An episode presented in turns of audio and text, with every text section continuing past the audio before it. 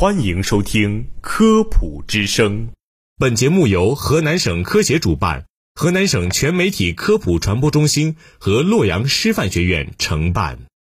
从科学的视角探寻生活中的科学原理，探究科学真相，阐明科学现象背后的科学本质，揭示科学答案。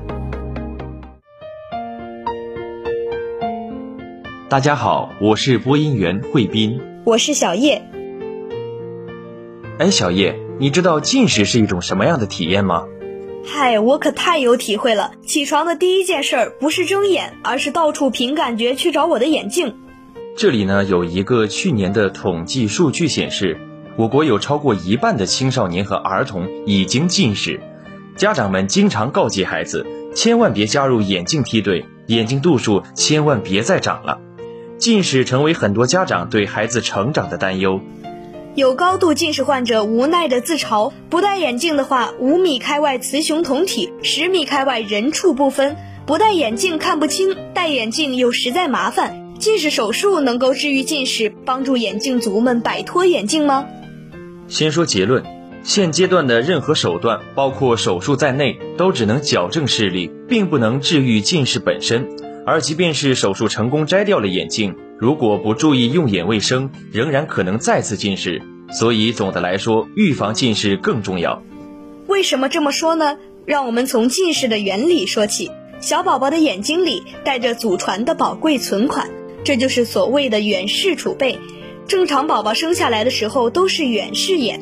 很多人对远视眼是有误解的，认为是近处的东西看不清楚。远处的东西反而能看清楚，这是不准确的。远视指的是因为眼球前后径相对比较短，光线在眼睛屈光系统曲折后，成像跑到了视网膜的后方，比较远，所以称为远视。远视眼其实比我们想象的惨，因为属于远近都看不清的状态。随着孩子们身体的不断生长发育，眼球也会慢慢变长，成像就会正好落在视网膜上。此时看东西就很清晰了。然而，不少人由于种种原因，眼球会继续变长，成像就落在了视网膜前面，就形成近视了。对于这种情况，其实没治，因为眼球是缩不回去的。我们虽然可以通过戴上眼镜、给眼球动手术等手段，稍微改变光线的路径，使其聚焦在视网膜上，以改善视力，但眼球的形状改变了是不可逆的。可能有些朋友觉得近视就近视吧，眼镜戴了这么多年，习惯了不也没事儿吗？可惜近视的危害不止这么简单。按我们的生活经验，近视除了影响视力、戴眼镜麻烦、受某些行业的限制之外，好像本身没有什么大不了的。可事实并非如此。随着我们的年龄增长，近视常常会带来一系列并发症，比如飞蚊症、白内障等等。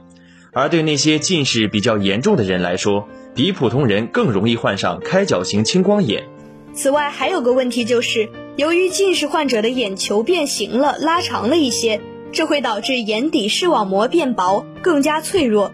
对于高度近视的人群来说，如果眼部受到冲击或眼内压力波动较大，就容易发生视网膜脱离。所以我们能做的就只有预防。特别是对于很多家长来说，如何给孩子们做好近视预防工作是很重要的。